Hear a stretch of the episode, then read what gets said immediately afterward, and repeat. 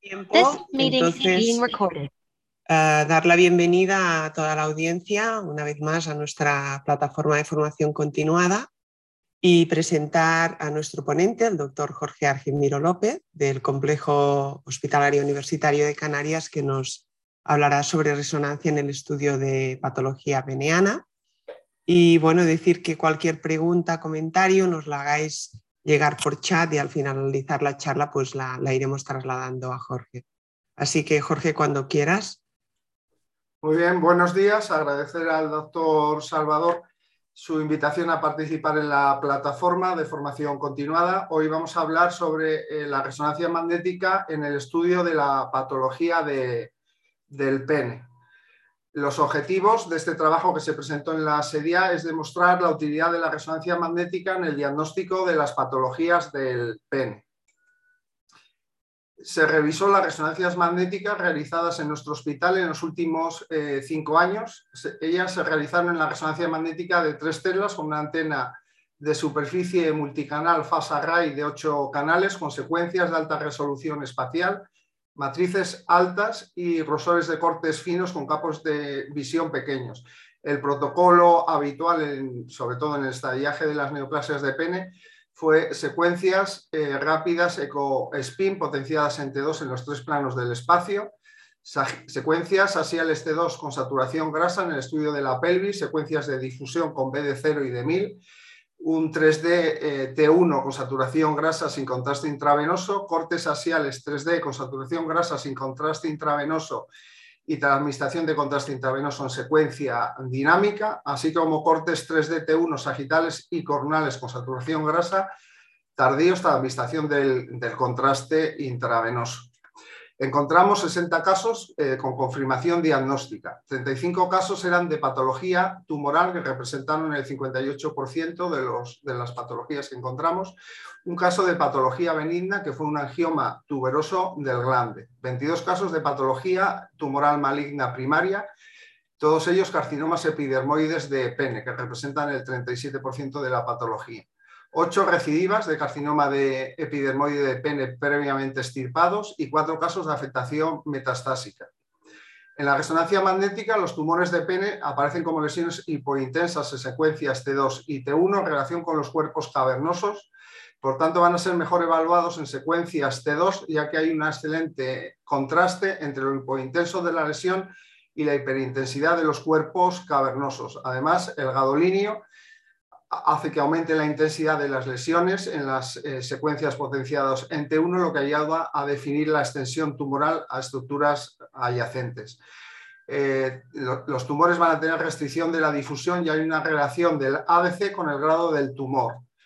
Así, en los tumores de alto grado, grado 3, el ADC medio en el artículo del 2018 del Europeo de Radiology eh, tiene 0,80, en cambio los tumores de bajo grado, eh, el ADC va a ser mayor de 0,89 de media y es un factor pronóstico. Eh, el, otro de los factores pronósticos importantes es la invasión o no de los cuerpos cavernosos. Esto ha hecho que la nueva clasificación TNM haya, haya cambiado y sea la afectación de los cuerpos cavernosos pase a ser un T3 el cuerpo esponjoso un T2 y se relegue la, infiltración o no de la, uretra. Y luego el factor más importante es la afectación o no ganglionar. Así, la, afectación ganglionar reduce la supervivencia a 5 años del 71% en caso de una afectación unilateral inguinal al 33% cuando la afectación es pélvica. La resonancia magnética va a ser útil tanto en el diagnóstico como en la estadificación y en el pronóstico del, cáncer de, pene. Este es eh, el caso de patología benigna que, vimos. Es un varón de 42 años que tiene una lesión localizada en el pene y en la vertiente ventral y vemos en esta secuencia sagital T2 como tiene alta señal en secuencia T2 en el corte axial vemos la alta señal heterogénea en el T2 con saturación grasa. Este es un corte axial T1 eh, con saturación grasa sin contraste y los cortes axiales y sagitales T1 después de poner contraste vemos que tiene una captación nodular periférica heterogénea con áreas centrales no captantes en relación con las lesiones eh, vasculares, eh, era un angioma tuberoso del, del grande del varón de 42 años. Este es otro caso, un varón de 58 años, alcohólico, con una tumoración que está invadiendo de forma difusa los cuerpos cavernosos y el cuerpo esponjoso. En esta secuencia sagital T2 vemos como hay una infiltración de todo el cuerpo cavernoso y tiene unas zonas con mayor señal dentro del cuerpo cavernoso, multifocales, en este corte sagital T1 sin contraste y tenemos aquí dos cortes sagitales T1 con saturación grasa después de poner el contraste y vemos las zonas dentro de la tumoración necróticas a, nivel de los, de los, cuerpos cavernosos. Aquí en los cortes axiales T2 con saturación grasa de la pelvis vemos las metástasis óseas en las palas ilíacas como áreas de aumento de señal y en, la disminución de señal en la secuencia eh, T1. Este es un corte axial T1. Eh, este era una gran masa que invadía eh, los dos cuerpos cavernosos y el, estadio, por tanto, es un T3 por invasión de los cuerpos cavernosos, un N2 por los ganglios inguinales bilaterales y las metástasis óseas que sea un M1. Este es otro caso, un varón de 53 años con una lesión en el prepucio grande, que se trataba de un carcinoma epidermoide verrucoso ulcerado bien diferenciado. En este corte sagital T2 vemos la lesión a nivel del grande prepucio con señal baja heterogénea. Tenemos el corte axial T1 eh, sin contraste y la administración de contraste intravenoso que vemos como presenta una captación heterogénea. Aquí tenemos los cortes sagitales T2 con la lesión heterogénea, baja señal el corte coronal T1 después de la administración de contraste intravenoso, que vemos eh, cómo hay una afectación del cuerpo cavernoso izquierdo, interrupción de la túnica albuginia, y aquí en la secuencia de difusión el aumento de señal de, de la lesión. Era un T3 por la afectación del cuerpo cavernoso. Este es otro caso, un varón de 61 años que tiene una lesión indurada de aspecto verrucoso y se trató de un carcinoma epidermoide en la cara lateral izquierda del prepucio glande. Tenemos el corte sagital T2, donde vemos la lesión a nivel del glande. Aquí tenemos la secuencia T1 sin administración de contraste intravenoso, como vemos la captación por parte de la tumoración y vemos que no hay afectación, interrupción de la túnica albuginia ni infiltración del cuerpo cavernoso. La anatomía patológica eh, detectó que era un tumor bien diferenciado, que, que infiltraba el tejido conjuntivo subepitelial, pero que no había invasión linfovascular, lo que hace que sea un estadio T1A. No había afectación ganglionar.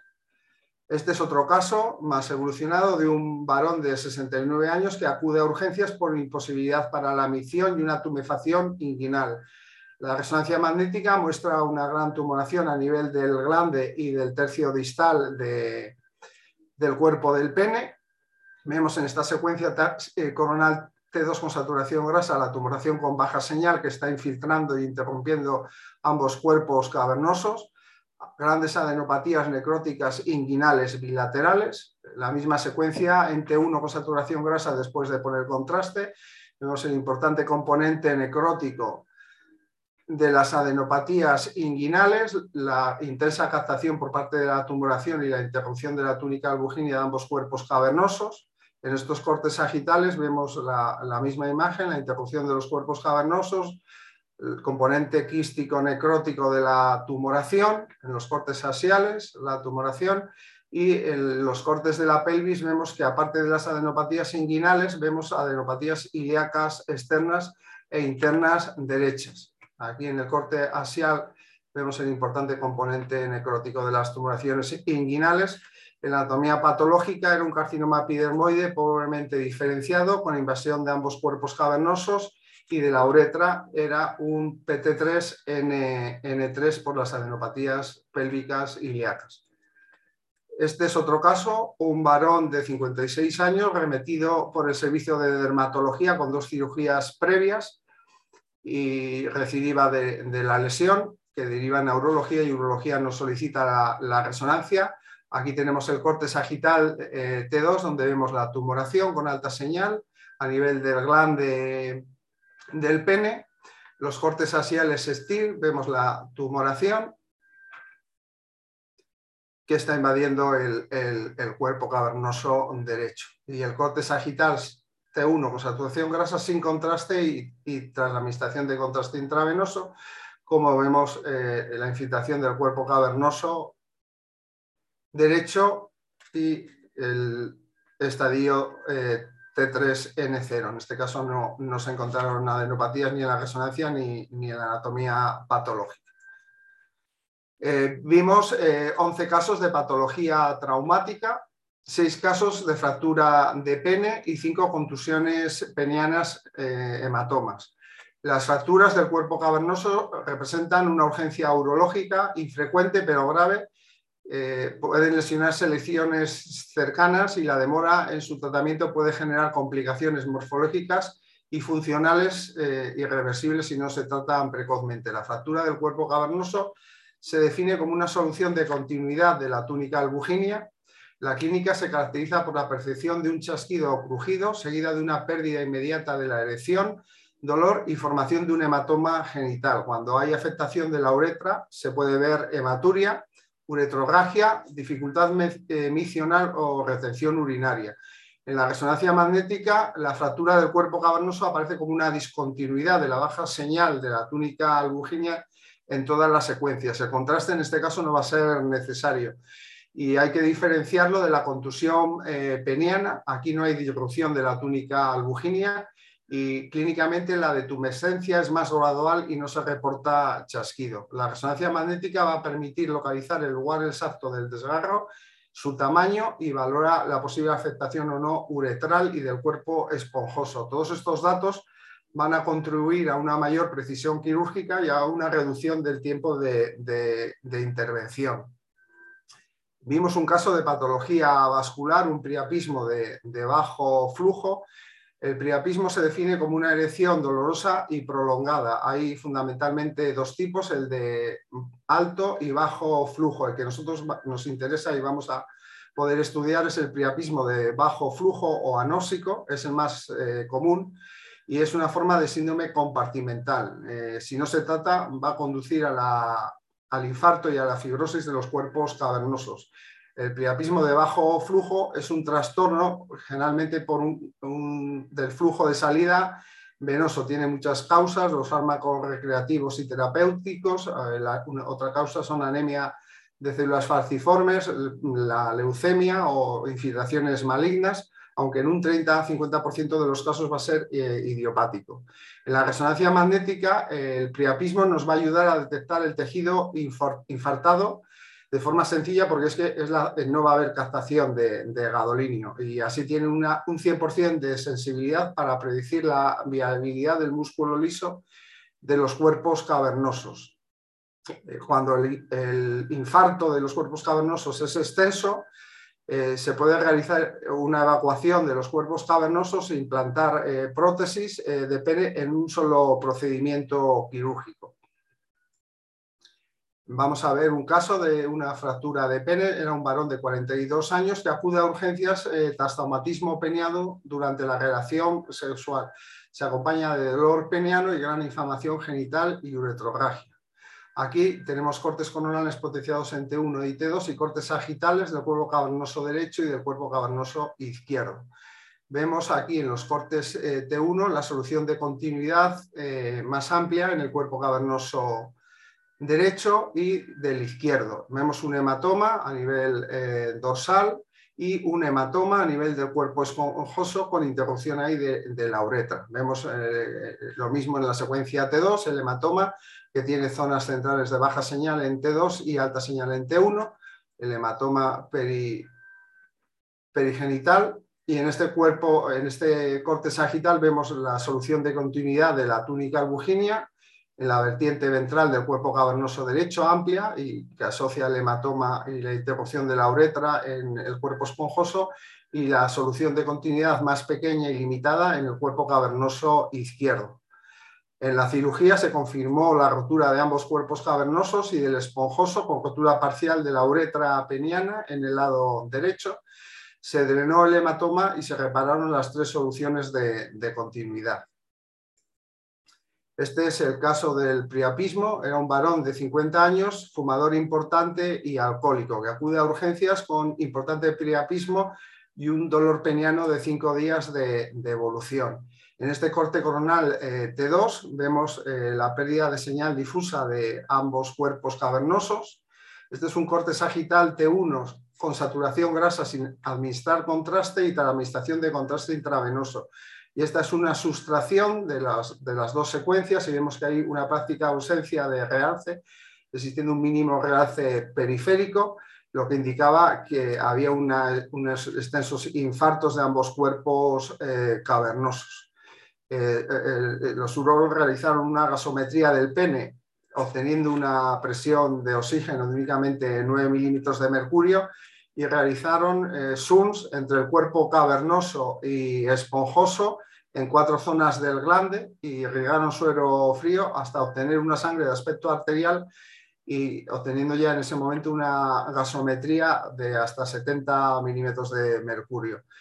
Pero a pesar de esto, el paciente presentó una disfunción eréctil grave y requirió en un segundo tiempo una prótesis de pene. Por eso dicen que la resonancia puede ser útil y en estos casos en los que ya hay un extenso infarto de los cuerpos cavernosos, se puede evitar realizar este procedimiento y realizar ya la colocación de la prótesis de, pene por el mal pronóstico que hay cuando hay un infarto extenso. Vimos tres casos de patología congénita del pene, que eran siringoceles de Copper, eh, que son dilataciones quísticas de los conductos de la glándula de Copper o bulbo uretrales. Pueden tener un origen congénito o bien ser adquiridos en relación con inflamaciones, infecciones o traumatismos. Pueden ser asintomáticos o manifestarse eh, con síntomas obstructivos o irritativos, como el dolor perineal, chorro débil, la obstrucción urinaria, la disuria o infecciones urinarias de repetición. Así se pueden clasificar en simples o asintomáticos, abiertos cuando el conducto es permeable y van a cursar con síntomas de incontinencia como el goteo posmicional o cerrados o imperforados cuando el conducto no está permeable y van a cursar con síntomas obstructivos. En la resonancia magnética se van a manifestar como una estructura quística eh, ovalada o tubular que se localiza en la línea media y base del pene, adyacente y generalmente en contrasto con la uretra vulvar proximal. En T1 van a tener baja señal o alta señal cuando tienen componente proteico hemorrágico y alta señal en T2. Estos dos casos ah, fueron asintomáticos y se contaron eh, casualmente en una resonancia de próstata el primero y una resonancia magnética para descartar una fístula perianal este segundo. En este era un varón de 29 años, donde en la secuencia T1, a nivel del cuerpo esponjoso de la raíz del pene, vemos esta estructura ovalada que tiene alta señal en T1 por el componente hemático proteico y en T2, en este corte sagital, vemos la estructura ovalada a nivel del cuerpo esponjoso y en íntimo contacto con la uretra y aquí en el corte coronal T2, era un siringocele. Este era también un varón de 58 años en el que el T1 vemos que la lesión presenta baja señal central y un halo periférico levemente hiperintenso. En el corte axial T2 vemos la estructura redondeada, eh, inmediatamente por detrás y en contacto con la uretra. En este corte sagital vemos eh, la raíz del pene en contacto con la uretra vulvar y por debajo de la próstata. Este corte coronal vemos lo mismo la, el siringocele, el cuerpo esponjoso, la uretra y el inicio de los cuerpos cavernosos. Y este es otro caso, un varón de 62 años que solicitan los urologos un TAC por síntomas del tracto urinario inferior. Y este es un caso interesante eh, que vemos en el, escáner una lesión eh, periprostática hipodensa en, el corte axial. Inmediatamente por debajo de ella vemos que confirmamos en las reconstrucciones hay una litiasis, una imagen cálcica en la porción inferior de esta, de esta imagen hipodensa. Entonces solicitó una resonancia magnética para caracterizar mejor y localizar la, lesión. Y eh, eh, vemos aquí en el corte axial T2 la uretra y anterior a la uretra vemos la lesión con alta señal homogénea en secuencia T2, con baja señal en secuencia T1. En este corte coronal vemos la lesión en íntimo contacto con la uretra por encima eh, de ella. Aquí en el corte sagital T2 vemos la lesión por debajo de la próstata, en contacto con la raíz del pene y, con la uretra. Y aquí lo mismo, es una imagen similar a la que vemos en los divertículos uretrales en las, en las mujeres. Y vemos la correlación con el, con el escáner, como eh, aquí es donde está la litiasis y sería, podría ser la desembocadura del conducto en, la uretra y ser esta la causa de que se haya dilatado una litiasis, hay una calcificación que haya podido obstruir el conducto de la válvula uretral y haya originado el, el siringocele. Yo he buscado bibliografía y no he encontrado ningún caso que describan la calcificación en relación con la con el siringocele, pero podría ser una de las causas, infecciones que haya podido originar calcificación del conducto, demás. Eh, eh, vimos eh, cuatro casos de enfermedad de Peyronie. La enfermedad de Peyronie es una enfermedad inflamatoria adquirida de causa desconocida, se relaciona con predisposición genética, con traumatismos o isquemia. Se caracteriza por la formación de bandas fibrosas en la túnica albuginia de los cuerpos cavernosos del pene, que va a provocar una desviación o curvatura del pene durante la erección por pérdida de elasticidad normal. Puede imposibilitar la penetración o hacer que la erección sea dolorosa. Es por tanto una causa de disfunción eréctil. Generalmente va a aparecer en varones de edad media y tiene dos fases. Una fase eh, de inflamación activa, que es la inicial, que dura de 12 a 18 meses, que las erecciones van a ser mm, eh, dolorosas y si ponemos contraste suele haber captación de las placas eh, eh, fibrosas y una fase ya crónica o fibrótica en la que hay ya una cicatriz madura y que aquí no va a haber dolor o el dolor es muy ligero. En la resonancia magnética aparecen como áreas irregulares de engrosamiento de baja intensidad de señal de la, en la túnica albuginia, tanto en secuencias T1 como en T2. La resonancia magnética permite detectar placas que los urólogos no, no van a poder palpar al localizarse en la base del pene, que son frecuentes en la enfermedad de Peyronie, así como la descripción de la precisa de la deformidad, el grosor de la túnica albuginia, la posición de las placas y el diámetro del cuerpo cavernoso que van a ser eh, útiles para la planificación quirúrgica. Vimos cinco casos de patología inflamatoria infecciosa, eh, tres accesos, un flemón y un edema peniano. Este es el caso de una enfermedad de Peyronie en un varón de 48 años que presentaba placas en la vertiente dorsal del pene. Vemos el marcado engrosamiento de la túnica albuginia a nivel del dorso del pene, eh, como la túnica albuginia a nivel ventral de grosor normal. Vemos la importante diferencia y la deformidad que produce en el pene. Esto sería a nivel de corte asial T2, el engrosamiento importante de la de la túnica albuginia y en estos en los cortes coronales vemos el engrosamiento de, la túnica albuginia dorsal. Este es otro caso de un acceso, era un varón de 63 años con hipertensión arterial y diabetes mellitus tipo 2 que acude a, urgencias y presenta un grande en la exploración desestructurado y fibrótico. Eh, vemos en este corte sagital T2 a nivel de del dorso del pene una lesión ovalada con alta señal en secuencia T2, con baja señal en secuencia T1 y al poner contraste vemos que hay una intensa captación heterogénea con una zona eh, ovalada eh, sin captación de contraste que era el acceso a la colección purulenta. Tenemos aquí el corte sagital T1 después de la administración de contraste intravenoso, como hay una intensa captación de todo el glande y cómo se extiende la captación hacia el cuerpo cavernoso. En la cirugía se apreció un prepucio redundante con un anillo fibroso e intensa fibrosis que al funcionar eh, se obtiene una salida abundante de, material purulento eh, y se apreció unos cuerpos cavernosos rellenos de material inflamatorio y, purulento. Eh, vimos un caso de prótesis de pene y otro caso eh, de, valoración de una malla o cabestillo suburetral utilizado en la incontinencia urinaria. La resonancia magnética es la técnica de elección eh, para la evaluación postquirúrgica de las prótesis de pene. Vamos a utilizar secuencias T2 en los tres planos del espacio, en una primera fase con el pene en estado de flacidez y en un segundo tiempo haremos la misma adquisición en estado de decto con la prótesis activada para ver su buen funcionamiento. vamos a utilizar secuencias T1 para detectar complicaciones vasculares, hemorrágicas o trombóticas sin y con contraste intravenoso, secuencias STIR para detectar eh, edema y el líquido y el contraste, como ya he comentado, pues para valorar posibles accesos o correcciones infecciosas postquirúrgicas. Y el cabestrillo malla suburetral va a ser el tratamiento de elección para la incontinencia urinaria secundaria a la prostatectomía radical. El cabestrillo provoca un desplazamiento proximal del bulbo uretral que va a mejorar la función del esfínter aumentando la captación eh, a nivel de la uretra membranosa. Para que sea efectivo es necesario que haya un correcto funcionamiento del esfínter urinario, que esto lo comprueban los urólogos con una citoscopia.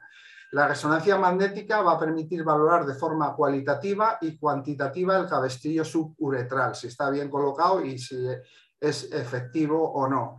El cabestrillo está fabricado con material inerte que en, la resonancia no es visible. La resonancia lo que va a detectar es la muesca o hendidura que provoca el cabestrillo y que se manifiesta como una línea hipointensa en el perfil del bulbo uretral que tiene alta señal. Este es el artículo de referencia que, indica, pone las bases de, la valoración del cabestillo suburetral y hay una valoración cualitativa que es la existencia o no de hendidura eh, que puede ser completa, como en este caso, que vemos que ha desaparecido totalmente la alta señal del bulbo uretral entre la uretra y el cabestrillo. El cabestrillo es esta línea hipointensa que estamos viendo aquí este, por ejemplo, es un caso de, hendidura incompleta, que vemos alta señal entre la uretra y, el cabestrillo. Entonces, luego tenemos también la valoración cuantitativa, que hay tres, tres parámetros. Es la distancia de la sínfisis púbica al inicio de la hendidura que provoca el cabestrillo, Luego tenemos el grosor eh, del bulbo uretral proximal, que es la distancia entre el cabestrillo y el inicio del bulbo uretral.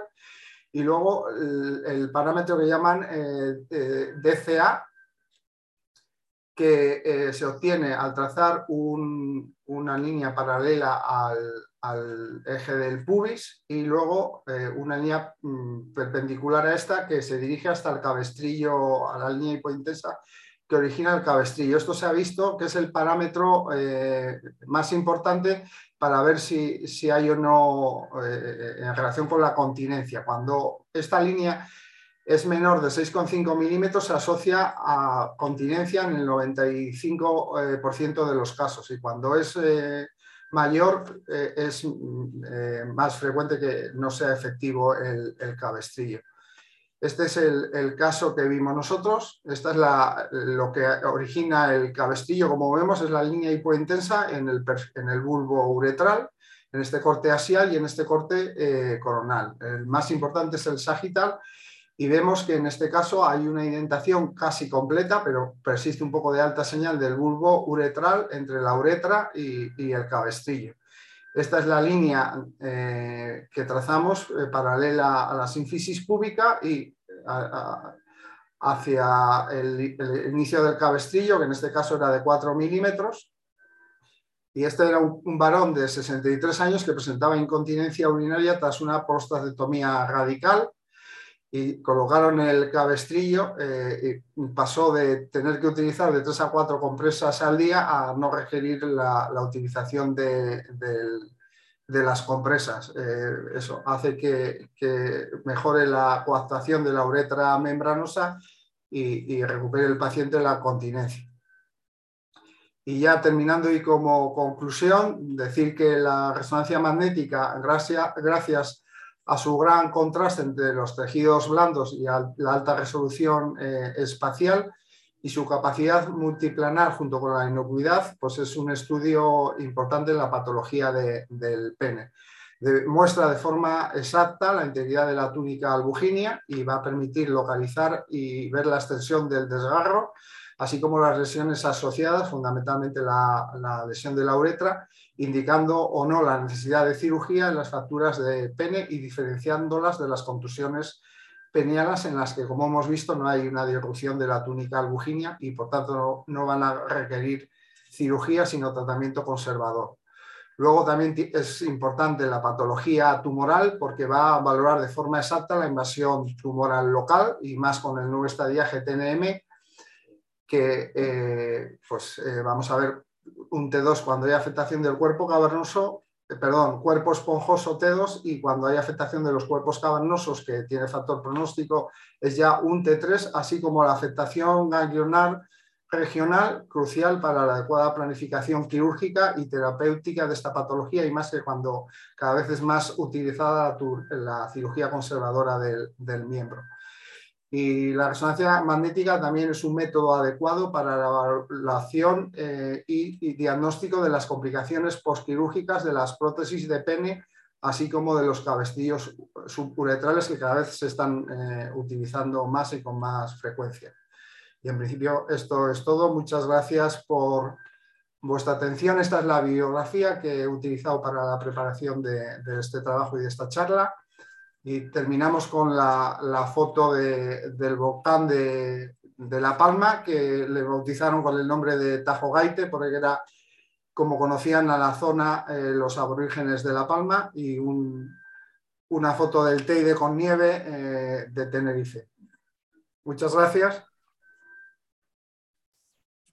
Enhorabuena, Jorge. La verdad es que una sesión ah, magistral y es increíble la, cantidad de, casos que tenéis. O sea, realmente ha sido una sesión muy ilustrativa, muy, muy didáctica y ojalá los demás pudiéramos tener una experiencia como la que nos has trasladado.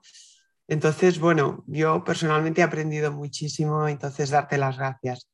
Si te parece, pasamos ahora al turno de preguntas eh, en el chat. Mm, la primera pregunta que nos hace eh, el doctor Pedraza es si piensas que los informes de patología de pene deberían seguir un modelo estructurado y en ese caso si deberían incluir los biomarcadores cuantitativos. Sí, sí. Eh, la verdad es que nosotros no, le tenemos aún estructurado, pero, pero como sí lo tenemos en la próstata, en el pene, la verdad es que todavía no, pero sí que es importante, eh, pues eso, cuantificar, aunque generalmente en los informes siempre hacemos referencia al ADC de, de, de, los tumores, pero sí que debería ser conveniente y sobre todo para futuras eh, investigaciones de la correlación de, los estallajes y del pronóstico de los pacientes, correlacionar bien el ADC, sería conveniente, sí. De acuerdo. También pregunta doctor Pedraza si piensas que los algoritmos de inteligencia artificial pueden ayudar al diagnóstico y manejo de patología de pene. Sí, yo creo que sí, como en todos los campos de la radiología, siempre será una ayuda y una herramienta útil para, el, diagnóstico y el pronóstico de, los pacientes. Sí. Ah, también nos pregunta Salva si, en vuestro hospital hay una unidad multidisciplinar para valorar la, la patología peneana. Eh, mm, yo acudo al tumor, al comité de tumores urológicos, que se ven todo tipo de, no hay un comité específico de tumores de pene, sino un comité urológico que se ve pues, las tumoraciones de próstata, vejiga y, pene y, testículos, de la patología urológica. No hay, no hay uno específico de pene. Vale, yo ahí añado una pregunta, es, ¿tú piensas que podrá acabar porque en nuestro hospital así se está comentando ¿no? que el comité de, de se acabe subespecializando en, por patologías, puesto que la próstata nos lleva a tantísimos pacientes que, es esto, ¿no? que luego te queda patología, pues eso como el pene o, o el riñón te queda un poco más, ¿no? Sí, claro, claro, es que eh, me imagino que igual eh, vuestros hospitales son más grandes que el nuestro. Claro, sí que es la verdad que el 90 o 80% de los casos que vemos son próstatas o vejigas, el, mayor porcentaje, pero claro, yo creo que igual no hay un volumen tanto de, para poder dividirnos en subcomités. Me imagino que en el clínico de Barcelona sí que igual están mm, pues uno se dedica a la próstata, otros a la vejiga, pero nosotros sería más, yo creo que sería más complicado en nuestro hospital. En, en, Barcelona todos hacemos de todo. Dentro de la sección de geniturinario, yo, quería preguntarte, el, el, manejo de la patología aguda, ¿cómo lo hacéis? ¿Hacéis eco y si hay dudas hacéis resonancia? ¿O si podéis tener disponibilidad de la resonancia, hacéis resonancia? Sí, generalmente, ya como comenté antes, el 90% de, o el 95% de la patología traumática aguda se ve con ecografía y en una guardia. Eh, es pocos casos, en algún caso que hay alguna duda, eh, es cuando se solicita la resonancia y, en casos en el que el paciente acude por la mañana y el urólogo nos llama y hay posibilidad, pues ha fallado un paciente o no vamos con retraso y se ha hecho la, resonancia, pero son muy pocos casos. Eso, eh, prácticamente todos es con ecografía. No sé si, Carlos, tú como experto quieres hacer algún otro comentario. No, bueno, yo simplemente diría que animar a, a, los que estéis en la charla a utilizar la resonancia porque realmente en ocasiones, sobre todo en patología tumoral, da mucha información que, que les es útil a los urólogos, ¿no? de cara sobre todo al estadiaje local, claramente. Está claro. Yo, yo, la única cosa que se me ocurre como comentario es que eh, quizá, no sé, ¿no? Hemos estado haciendo primero eco de pene y, ahora hay que lanzarse a la resonancia y que quizá un punto sería el empezar haciendo resonancias de los pacientes en los que hemos realizado ecografía, ¿no? Para intentar ver un poco de correlación. No sé si esta experiencia, Jorge, ¿cómo la verías tú, no? Sí, yo, la verdad es que, tengo poca experiencia en la ecografía, porque hago fundamentalmente resonancia y, y TAC, pero me imagino que eh, teniendo ya las bases de la ecografía, pues es más fácil ¿no? empezar con la resonancia, porque yo creo que ahora la resonancia de pene es fácil, el estadillaje y ser eh, eh, correctos en el estadillaje porque eso, eh, la, afectación de los cuerpos cavernosos y, del esponjoso es sencilla de hacer con, resonancia. Y como ha comentado el doctor Nicolau, vamos a dar información importante en cuanto al pronóstico del, paciente, porque hay, hay pacientes obesos o, hay veces que hay sobreinfección de los tumores y el estadiaje clínico que hacen los urólogos es muy impreciso y entonces no van a, hay veces que no van a poder detectar o, es que eh, las adenopatías inguinales por pacientes obesos o, incluso hay sobreinfección o inflamación añadida al tumor y, puede ser que ellos piensen que el tumor es más extenso de lo que realmente es con la resonancia y eso la resonancia lo va a detectar bien y en casos de que ahora prácticamente es en todos los pacientes la cirugía conservadora, pues es importante ver la extensión tumoral para que la resección sea sea completa, pero sea la mínima posible.